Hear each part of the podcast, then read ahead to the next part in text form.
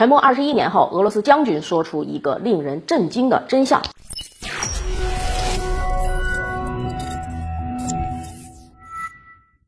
大家好，欢迎收看今天的节目，我是马岩。二零零零年八月十二日，俄罗斯海军最精锐的核潜艇之一——奥斯卡二级飞行式导弹核潜艇库尔斯克号，在巴伦支海参加俄罗斯北方舰队海上演习时意外沉没爆炸，全部一百一十八名官兵随舰葬身海底。这是自一九九一年苏联解体至今，俄罗斯海军最惨重的一次潜艇事故。不过，近日俄罗斯卫星通讯社。引述前北方舰队司令、退役将领波波夫海军上将的话称，库尔斯克号是被西方潜艇撞沉的。回想到库尔斯克号海核潜艇事故，至今已经是足足二十一年了，而且波波夫将军已经是退役多年了。有消息称呢，当年正是因为库尔斯克号核潜艇意外损失，才导致了波波夫将军退役。再加上这位老军人说的话和俄罗斯官方通报的情况差距比较大，这就值得我们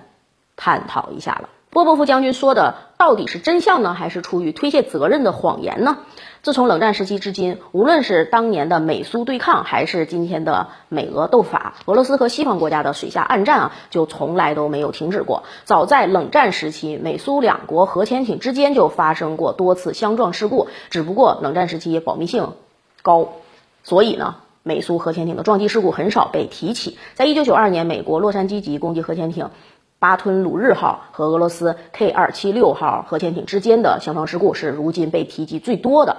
因为一九九二年的时候苏联已经解体了，所以很多事情保密程度远不如冷战时期，这才让我们得以窥探一些美俄水下对抗的细节。要确认波波夫将军说的话是不是真的，需要从技术层面入手，也就是首先要了解一下二零零零八月，二零零零年八月库尔斯克号事件的时候，美俄核潜艇的性能部署。具体情况，首先出事的库尔斯克号核潜艇是苏联时代研制的，非常独特的，或者是说苏联独有的飞航导弹核潜艇。这是因为在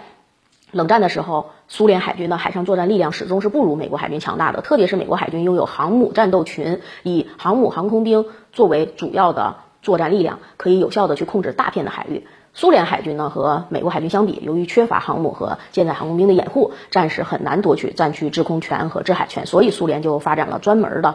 飞航导弹核潜艇。这种核潜艇呢是苏联海军独有的，专门搭载大量的三超导弹、超视距、超音速、超低空合成三超，专门用于去打击美军的航母战斗群。库尔斯克号核潜艇呢是苏联解体前研制。呃，研制的最后也是最先进、最强大的奥斯卡级飞航导弹核潜艇库尔斯克号，采用的是双桨十字舵设计，水下排水量呢高达两万四千吨。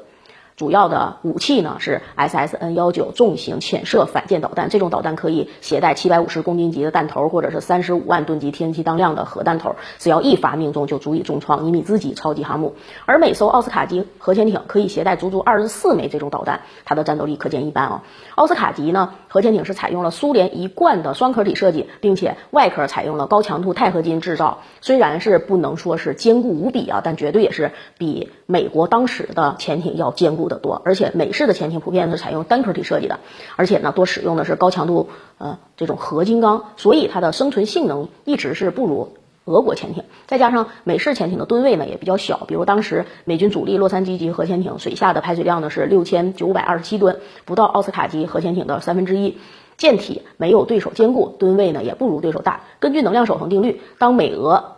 潜艇水下相撞的时候，美国潜艇必然是更吃亏。这里最典型的还是一九九二年美军的巴吞鲁日号和俄军的 K 二七六号两艘潜艇核潜艇相撞的事故。巴吞鲁日号呢，嗯，当时是。洛杉矶级，而俄军的 K 二七六号呢是塞拉级攻击核潜艇，水下排水量呢是八千五百吨，两者相撞的结果呢是巴图鲁日号重伤，并且一年后退役，成为六十二艘洛杉矶级核潜艇中第一个退役的。而俄军的 K 二七六号核潜艇经过修复之后，一直是在北方舰队服役的，双方的生存能力呢也可见一斑。其次呢，就是波波夫将军声称。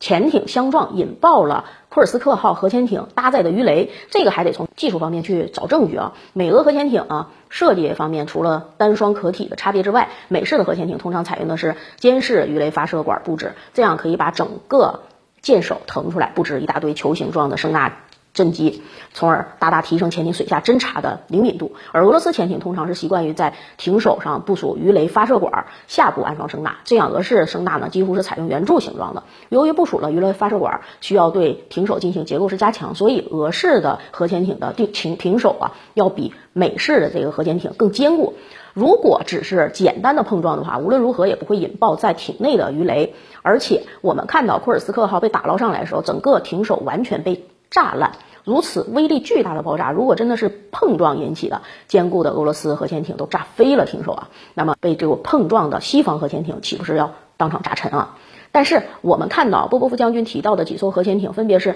美国海军的蒙斯菲号和托莱多号两艘核潜艇。